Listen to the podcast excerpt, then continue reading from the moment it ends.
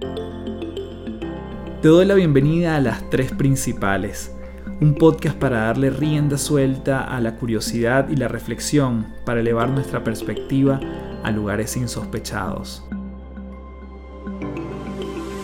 Mi nombre es Carlos Fernández y mucha gente me conoce como Café.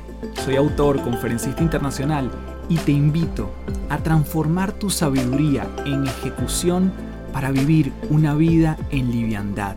Un espacio donde podemos transformarnos en paz un episodio a la vez.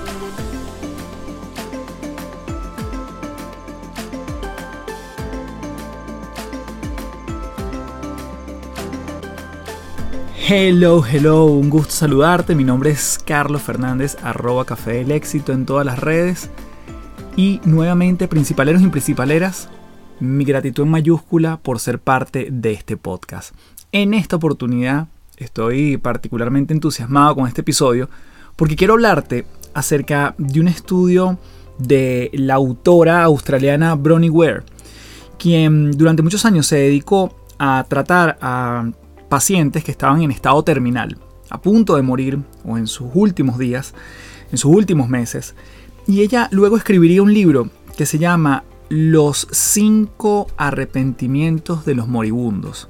Y el objetivo entonces es pasearnos por estas cinco verbalizaciones que estas personas ya en sus últimos meses, días de vida, fueron diciendo de qué es lo que se arrepienten a lo largo de su historia. Así que como siempre lo he dividido en tres partes, porque esto se llama las tres principales. Vamos a estar viendo los arrepentimientos en distintos bloques. Obviamente la misión es que tú puedas ver, bueno, qué te inspira, qué te llama la atención, qué te invita a reflexionar, qué parada, qué stop haces en este momento para decir, mm, quizás alguno de estos arrepentimientos suena conmigo. Quizás alguna de estas cosas yo me pudiese arrepentir en el futuro. Y yo creo que el arrepentimiento como tal pudiese ser un tema para otro episodio. Si además te hace sentido este, lo podemos abordar para más adelante. Solo aquí me voy a remitir al estudio de estos cinco hechos por esta profesional del área de la salud. Y antes de comenzar, recordarte que este episodio llega gracias a Momentum, conocimiento en movimiento. Momentum es nuestro servicio donde vamos a las empresas e incorporamos de manera customizada el formato de podcast y audiolibros dentro de la estrategia de capacitación y entrenamiento de los equipos de trabajo. Así como hoy en día trabajamos en formatos presenciales y online, hoy queremos llevar a los puestos de trabajo una de las tendencias con más crecimiento de los últimos tiempos, el audio. Así que si quieres que tu gente se forme a su ritmo, a sus tiempos y además darles un respiro para que se desconecten de la pantalla, puedes ingresar a www.cafedelexito.online y contactarme para darle rienda suelta a Momentum conocimiento en movimiento. Y sin más entonces comenzamos con nuestro episodio hablando de los 5 arrepentimientos antes de morir aquí en las tres principales. Vamos a iniciar entonces con este texto que escribe Bronnie Ware y dice, durante muchos años trabajé en cuidados paliativos. Mis pacientes eran los que se habían ido a casa a morir. Algunos momentos increíblemente especiales se compartieron. Estuve con ellos durante las últimas 3 o 12 semanas de su vida. Las personas crecen mucho cuando se enfrentan a su propia mortalidad. Aprendí a nunca subestimar la capacidad de crecimiento de alguien. Algunos cambios fueron fenomenales. Cada uno experimentó una variedad de emociones, como era de esperar, negación, miedo, ira, remordimiento, más negación y finalmente aceptación. Sin embargo, cada paciente encontró su paz antes de irse, cada uno de ellos. Cuando se les preguntó acerca de cualquier arrepentimiento que tuvieran o cualquier cosa que harían de manera diferente, los temas comunes surgieron una y otra vez. Y aquí están los cinco que más se repitieron. Vamos entonces a comenzar con el primero y dice textualmente así, ojalá hubiera tenido el coraje de vivir una vida fiel a mí mismo, no a la vida que otros esperaban de mí. Fíjate qué interesante esto, wow, esto ya cuando yo lo leí por primera vez es como cuántas veces nos hemos repetido que hay que ser auténticos, que hay que ser genuinos, que hay que ser uno mismo, pero realmente cuánto hay de realidad en nuestras acciones, cuánto de ese pensamiento se traduce en la realidad. Este fue el arrepentimiento más común de todos. Cuando las personas se dan cuenta de que su vida casi ha terminado y miran atrás con claridad y es fácil ver cuántos sueños no se han cumplido. Dice Bronnie Ware que la mayoría de las personas no han cumplido ni la mitad de sus sueños y tenían que morir sabiendo que se debía a las elecciones que habían hecho y las que no habían hecho. Es muy importante tratar de honrar al menos alguno de nuestros sueños en el camino. Desde el momento en que pierdes la salud, ya es demasiado tarde. La salud trae una libertad que muy pocos nos damos cuenta hasta que ya no la tenemos. Y en la medida que yo iba leyendo cada uno de estos arrepentimientos, los pensaba por supuesto para mí y los traigo para ti. Yo digo, ok, ¿en qué momento he estado accionando en torno a lo que otros quieren? Bueno, vivimos en una sociedad, somos seres gregarios y sin duda las opiniones de otro, lo digamos o no, bueno, suelen impactarnos. Ahora, sobre cuántas de ellas estamos gravitando todos los días.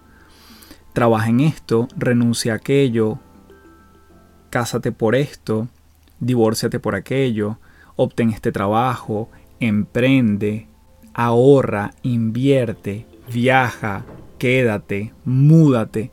¿Cuántas decisiones están todo el tiempo navegando dentro de nosotros? ¿Y a cuántas les hacemos caso por nosotros? ¿O será que lo hacemos por otros? No quiere decir que hay momentos donde uno dice, bueno, ¿sabes qué? en este minuto creo que sería muy egoísta si yo hago esto y de repente por mis hijos o por algunos meses voy a hacer esto. Y que siempre la palabra sacrificio para mí no, no quede en ese juego, sino que sea por un bienestar mayor que tú estás buscando para ti incluso en el largo plazo, pero que hoy quizás genere un paréntesis en tu vida. El punto es hasta cuándo lo estiramos. Porque yo estoy convencido que muchas veces nosotros pensamos que otros están pensando en nosotros cuando cada quien está pensando en lo suyo propio. Es muy egocentrista pensar que el otro está pendiente de mí para ver entonces cómo me va a mí o cuáles son las decisiones que yo estoy tomando o si tuve hijos o no tuve hijos o si me mudé o no me mudé o si me casé o no o si sigo soltero. Y entonces te das cuenta, y es un poco lo que también ella cuenta, que al final la gente no estaba pendiente sino de sus propios desafíos. Y si había alguien pendiente de nosotros, es por muy poco tiempo. Y cuánto le dedicamos nosotros a vivir una vida que no estaba alineada con lo que nosotros estábamos queriendo. Ahora, yo estoy convencido que para vivir en esa línea, oye, uno tiene que preguntarse cosas, uno tiene que cuestionarse, uno tiene que reflexionar. Para eso además es este podcast, para uno decir, mm, ¿será que esto no lo había pensado o no lo había pensado lo suficiente? ¿O cuánto tiempo tengo accionando en automático? ¿O será que yo, la verdad que, bueno, mira, estudié, fui a la universidad, me gradué, ¿y por quién hice esto? ¿Hasta qué punto hago esto? ¿Sí? Tiene que ver con mis papás, no tiene que ver con mis papás, tiene que ver con mi crianza, tiene que ver con un estereotipo que yo tenía, que yo tenía que ir a la universidad esta en Estados Unidos, pero al final con qué propósito. Entonces, ese cuestionamiento y esa reflexión, obviamente siempre tenemos la posibilidad de nosotros sacarla a flote, aunque sea incómodo, porque la incomodidad puede estar allí, porque no nos queremos a veces confrontar con eso, porque decimos, mm, prefiero seguir con la inercia, con el impulso, a tener que yo que cuestionarme y cambiar las riendas de mi vida o cambiar un rumbo profesional, o empezar a decir, ¿sabes qué? Tengo años viviendo en un país que no me siento bien. Pero para eso hay que hacer un stop. Entonces, este es el primer arrepentimiento que menciona nuestra maravillosa autora Bronnie Ware. Ojalá hubiera tenido el coraje de vivir una vida fiel a mí mismo, no la vida que otros esperaban de mí. Con esta primera, nos vamos en este primer bloque y luego entonces vamos en esta segunda parte a hablar del el segundo y tercer arrepentimiento que ella menciona en su libro. El segundo arrepentimiento más común es el siguiente. Ojalá no hubiese trabajado tan duro. Ella menciona el caso de un señor llamado John, que a cierta edad, a sus 60, 70 años, ya tiene un capital y un patrimonio acumulado bastante decente, y su esposa normalmente le insistía y recurrentemente le decía, mira, vámonos de viaje, vamos a disfrutar, ya no tienes por qué estar trabajando tan duro. Y él un día dice, bueno, está bien, voy a trabajar un año más al ritmo que vengo. Luego del año nos vamos de viaje tal como me lo has pedido durante mucho tiempo. Lo que cuenta es que ya casi a punto de terminar el año, la esposa enferma y luego fallece.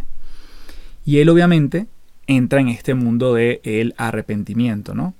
Y claro, sobre todo en, en, caso de muchos hombres y por supuesto hoy en día muchísimas mujeres estamos en este rol y me incluyo porque yo también me veo en esa dinámica y si no me detengo, cosa que mencionábamos anteriormente, si no hago stop, no lo veo en perspectiva, que queremos ser proveedores, que queremos que a nuestra familia no le falte nada, pero ¿cuál es ese equilibrio, no? Del trabajar duro, el trabajar hasta cuándo, el trabajar hasta tantas horas, el viajar, ¿qué es lo que estamos hoy entregando? y que estamos dejando de brindarles. Porque al final todos estos arrepentimientos ya vas a ver que están como bastante entrelazados. Pero justamente lo que menciona Bronnie Ware es que un paciente masculino que ella cuida extrañaba la juventud con sus hijos, el compañerismo de su pareja y las mujeres también hablaban de este tema, pero como la mayoría pertenecía a una generación anterior, muchas de las pacientes femeninas no habían sido el sostén de la familia. Todos los hombres a los que le tocó cuidar lamentaron profundamente haber pasado gran parte de su vida en la rutina de una existencia laboral. Y la autora además añade, cuando simplificamos nuestro estilo de vida, y tomamos decisiones conscientes en el camino, es posible que además no necesitemos los ingresos que creíamos que necesitábamos. Y al crear más espacio en la vida, te vuelves más pleno, más feliz, más abierto a nuevas oportunidades y además más adecuadas a ese verdadero tú. Entonces, ¿cuántas veces pensamos que esta acumulación de capital sin propósito realmente es lo que nos va a llevar a la fulana felicidad, que ya vamos a ver que se va a repetir esto más adelante. Pero nuevamente este arrepentimiento se enfrasca en ojalá no hubiera trabajado tan duro, tan seguido, tan extenuadamente, tan al nivel del límite muchas veces de mi salud también, del compartir con los otros. Entonces la pregunta para ti es, ¿dónde está ese equilibrio? ¿Dónde está ese equilibrio? Y nuevamente, yo no vengo aquí a dar una clase magistral, estas son reflexiones y obviamente estos textos, estas, estos arrepentimientos en este caso, exacerban, catalizan, potencian todas las curiosidades y los manifiestos y las inquietudes que uno pueda tener internamente. Así que yo lo traigo aquí de primero. Cuando yo veo esto, yo digo, claro, en mi carrera, incluso en una historia reciente, prepandemia, yo me la pasaba viajando, había muchos momentos de no dormir en casa y el tema de la acumulación de capital, el hecho de todo suma en términos de clientes, en términos de negocio. Y entonces, claro, esto luego de la pandemia viene a desmontarse un poco en mi vida y yo digo, bueno, pero ¿dónde está también el equilibrio? Quizás en el extremo, en el caso del 2020 cuando estábamos todos encerrados en casa. Pero digo, bueno, ¿cuál es el equilibrio que yo quiero después de esto? Cuando se vaya, entre comillas, normalizando la situación, ¿cuál es el equilibrio que tengo? Ah, perfecto, ahora tengo una opción online que antes no estaba en mi cabeza. ¿Será que ahora tiene sentido que yo pase tanto tiempo fuera de casa? Cuando de repente puedo ir a buscar a mis hijos al colegio, un día que otro, o quizás durante toda la semana si me planifico bien o llevarlos en, unos, en otros momentos, o estar cuando lleguen. Es decir, ya me genera otra perspectiva porque yo digo, ¿cuál es el, el fin en sí mismo? de trabajar tanto, ¿no? Si al final, si le doy la vuelta a esta reflexión, digo, no, para darles todo a mis hijos y que mis hijos entonces al final no les falte nada, valga la redundancia, y que entonces yo pueda tener más tiempo para estar con ellos. Bueno, pero si puedo generar el tiempo hoy, desde hoy, porque voy a dejarlo para después? Entonces, esta reflexión, obviamente, nos atañe a cada quien en el momento de vida en que estemos, con las personas que tenemos a nuestro alrededor o con los que tenemos, los que queremos tener. Tengo personas muy cercanas y gente que le he hecho acompañamientos uno a uno en, en mis mentorías, donde me dicen, bueno, pero es que yo me vine a este trabajo porque un día me expatriaron y yo estaba de acuerdo, pero tengo años que ya, mira, estoy en otro trabajo, pero estoy tan lejos de mi familia, pero sigo en el mismo país. ¿Cuál es la razón de quedarte allí? ¿Sí? Y esa pregunta cada quien se la responderá. Pero entonces, cuáles son las decisiones que nos han llevado hasta donde estamos hoy en términos profesionales, en términos de trabajo, en términos de ingreso, en términos de estabilidad o de libertad financiera, sea cual sea la definición de estos términos para ti mismo, y hasta dónde te van a seguir llevando. ¿sí? Si estás contento en ese plano, maravilloso. Yo sobre todo quiero hacer el énfasis en quienes pueden estárselo cuestionando. ¿ok? Entonces el ojalá no hubiera trabajado tan duro es el segundo arrepentimiento. Y nos vamos entonces con el tercero, que dice así, ojalá hubiera tenido el coraje de expresar mis sentimientos. Muchas personas reprimieron sus sentimientos para mantener la paz con los demás, pero no necesariamente con ellos mismos. Como resultado, se conformaron con una existencia mediocre y nunca se convirtieron en quienes realmente eran capaces eh, de llegar a ser. Muchos desarrollaron enfermedades relacionadas con la amargura y el resentimiento que llevaban como resultado.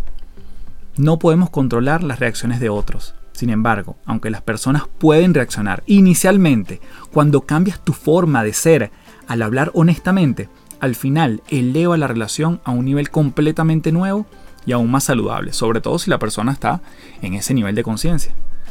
O eso, o libera la relación enfermiza de tu vida. Es decir, o la potencia o se termina yendo. Y creo que es lo mejor. Yo estoy convencido de que sí. Por lo tanto, de cualquier manera, dice Ronnie Ware, tú ganas. Episodio 66 de este podcast. Hablé con Pilar Sordo, la fantástica psicóloga chilena, acerca del mundo de las emociones. ¿Por qué nos cuesta expresar tanto lo que sentimos? Porque probablemente no nos lo enseñaron en la escuela Hoy en día yo estoy muy contento que a mis hijos se lo enseñan desde pequeños y les muestran caritas y cómo se sienten y que le empiecen a poner nombre a lo que están viviendo por dentro. Que esa represión no sea por falta de un diccionario emocional. Y eso es fabuloso. Y ya el mundo de las emociones tiene un rato caminando desde que en 1995 aproximadamente Daniel Goleman salió con esa bomba y dijo, el coeficiente intelectual no es lo único, el coeficiente emocional parece que empieza a tener protagonismo. Entonces, ¿cómo nos estamos comunicando desde eso que sentimos? ¿Cuántas de nuestras enfermedades no terminan siendo por algo que no estamos expresando? Y te lo digo en carne propia, que aunque esta historia da para un episodio completo, sin duda a mí me ayudó mucho cuando yo empecé a expresar lo que sentía en ciertos momentos de frustración, rabia, ira, de etapas de mi historia contemporánea que no estaba diciéndoselo a los demás, que me lo estaba callando. Y eso a mí me generaba, específicamente a mí, me generaba gastritis. Era como ese dolor en la boca del estómago. Era como una inflamación en esa, en esa parte. Y era súper desagradable. Y en el momento en que yo lo trabajé, en el momento en que yo lo concienticé, en que supe que además esto venía desde hace muchos años en mi vida, por un evento particular, yo me di cuenta que era, al final, era la ausencia de expresión de lo que yo iba sintiendo. Yo te puedo decir que desde que yo hice ese trabajo, además con un especialista que me ayudó, que nunca más volví a sufrir de gastritis. Y esto ya llevo más de un año que no tengo ese, ese, padecimiento que antes me pasaba probablemente una vez al mes, una vez cada dos meses, como por decir una poca frecuencia, ¿no? A veces era mucho más repetido. Pero al final, ¿cuánto nos estamos privando de decir lo que sentimos? Y esto es un poco lo que habla Bronnie Ware en el ojalá hubiese tenido el coraje de expresar mis sentimientos, esa común verbalización que manifiesta la gente que bueno, que no hizo antes de partir o que le gusta, le hubiese gustado haber hecho con más frecuencia. Antes de continuar, quiero comentarte que este episodio es presentado por Momentum, conocimiento en movimiento. Momentum es nuestro servicio donde vamos a las empresas, a las compañías e incorporamos de manera customizada, adaptada, el formato de podcast y audiolibros dentro de la estrategia de capacitación y entrenamiento de los equipos de trabajo. Así como normalmente trabajamos en formatos presenciales y online, hoy estamos llevando a los puestos de trabajo una de las tendencias con más crecimiento de los últimos tiempos, el audio. Si quieres que tu gente se forme a su ritmo, a sus tiempos y darles además un respiro para que se desconecten de la pantalla, puedes ingresar a www.cafedelexito.online y contactarme para darle rienda suelta a Momentum, conocimiento en movimiento. Vamos entonces con el cuarto arrepentimiento que menciona la autora y dice, ojalá me hubiera mantenido en contacto con mis amigos. A menudo no se darían cuenta de todos los beneficios de los viejos amigos hasta las últimas semanas y no siempre era posible localizarlos. Eso es lo que le pasaba a los pacientes de Bronnie Ware. Muchos habían quedado tan atrapados en sus propias vidas que habían dejado pasar amistades doradas a lo largo de los años. Hubo muchos arrepentimientos profundos por no darles a las amistades el tiempo y el esfuerzo que se merecían. Todos extrañan a sus amigos cuando se están muriendo. Eso es lo que ella dice. Yo aquí tengo una reflexión breve porque creo que en sí mismo este arrepentimiento habla por sí solo, pero en el año 2019, si no me equivoco, yo vi una campaña publicitaria que me tocó profundamente. Y básicamente era un comercial de televisión, en este caso yo lo vi por YouTube, pero sí mencionaban una serie de personas que las entrevistaban y estas personas hablaban de sus mejores amigos. Y estos mejores amigos luego los traían de manera sorpresiva a la misma entrevista. Estas personas se abrazaban, obviamente, oye, tenían algún tiempo que no se veían, pero básicamente ellos empezaron a hacer unos cruces con data disponible del Instituto Nacional de Estadística, esto fue específicamente en España, y empezaron a hacer todas unas predicciones de cuántas veces estas personas estaban en contacto.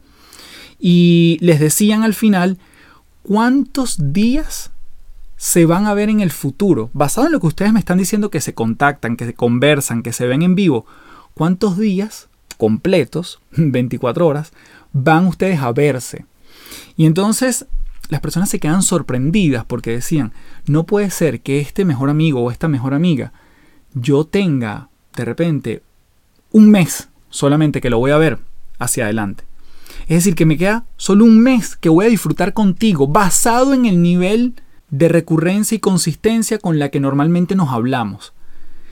Y además después al espectador le dejaban una página web como para que uno hiciera sus propios cálculos. Ya la página web de hecho ya caducó, yo la revisé antes de hacer este episodio. Se llamaba algo así como el tiempo que nos queda por vernos.com. Y entonces tú entrabas, mencionabas, hacías tu propio análisis, mencionabas a tu amigo o a tu amiga y básicamente ibas llenando unos datos, ¿no? Cuánto tiempo te ves con él, cuándo fue la última vez que se vieron, una cantidad de datos. Y yo lo hice con uno de mis mejores amigos. Uno de mis mejores amigos vive en Barcelona, España. Y cuando yo hice este ejercicio con él, me decía, a tu amigo lo vas a ver, básicamente, bueno, por la expectativa de vida, tanto de él, tu edad, porque eran todos los datos que metían, tú lo vas a ver 15 días. 15 días en lo que te queda de tu vida. Y a mí me pegó tanto eso, porque pensamos que, bueno, los grandes amigos siempre estarán. O bueno, ya en cualquier momento nos vemos. Pero a mí me pegó muchísimo eso, le hice una llamada, le dije además lo que había hecho y él como es muy fresco y muy buena onda y así muy relajado me dice tranquilo que nos agarramos un día unas vacaciones y esos 15 días van a ser seguidos y entonces ya esto lo alargamos más, pues no va a ser solo eso, fue como su respuesta. Pero lo que quiero reflexionar aquí es que eh, las amistades, como muchos estudios lo han dicho, Harvard lo ha detectado, el caso de Okinawa como una zona azul donde la gente vive más de 100 años, uno de los aspectos fundamentales es las relaciones, las conexiones sociales. Esto tiene una enorme relación con lo que la gente se termina arrepintiendo, de esas grandes amistades que quizás ya tienes tiempo que no las contactas. Y te voy a dejar un ejercicio si lo quieres hacer. En lo que termines de escuchar este podcast, o si quieres pon pausa una vez, mándale un mensaje a esa persona que tienes tiempo, que la consideras tu gran amigo, pero que tienes tiempo que no le hablas, que no se saludan, que no le preguntas por ese bebé que viste en Instagram que tuvo, pero que atesoras esa amistad, o por lo menos la atesoraste en un momento. Yo te aseguro que lo que va a surgir es magia. Sea lo que sea, sea lo que sea, es magia. Estoy convencido que eso va a generar muchísimo bienestar en ti y seguramente en la otra persona. Pero al menos en ti va a sentirse como un aire fresco también de que estuve en contacto o por lo menos intenté estar en contacto con esta persona que yo valoro o que valoré hace mucho tiempo. Así que de eso se trata el cuarto arrepentimiento. Ojalá me hubiera mantenido en contacto con mis amigos. Y nos vamos al quinto y último arrepentimiento. Ojalá me hubiera permitido ser más feliz. Ella dice, este es sorprendentemente común. Muchos no se dieron cuenta hasta el final que la felicidad es una elección. Por cierto, como siempre, hago alusión a episodios que hablan en profundidad de esto.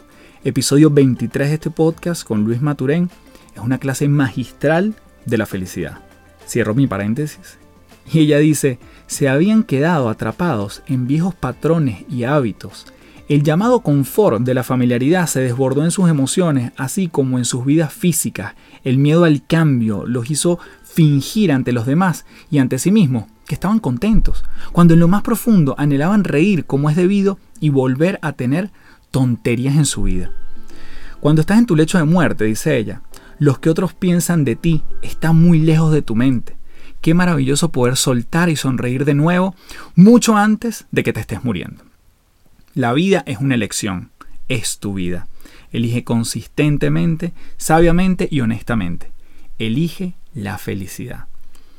Y esto básicamente hace alusión a cuando pensamos, cuando yo llegue a, cuando yo tenga esto, cuando me mude a, cuando obtenga este carro, cuando tenga mi propio apartamento, es que entonces yo voy a pareciera tener un nuevo nivel de felicidad.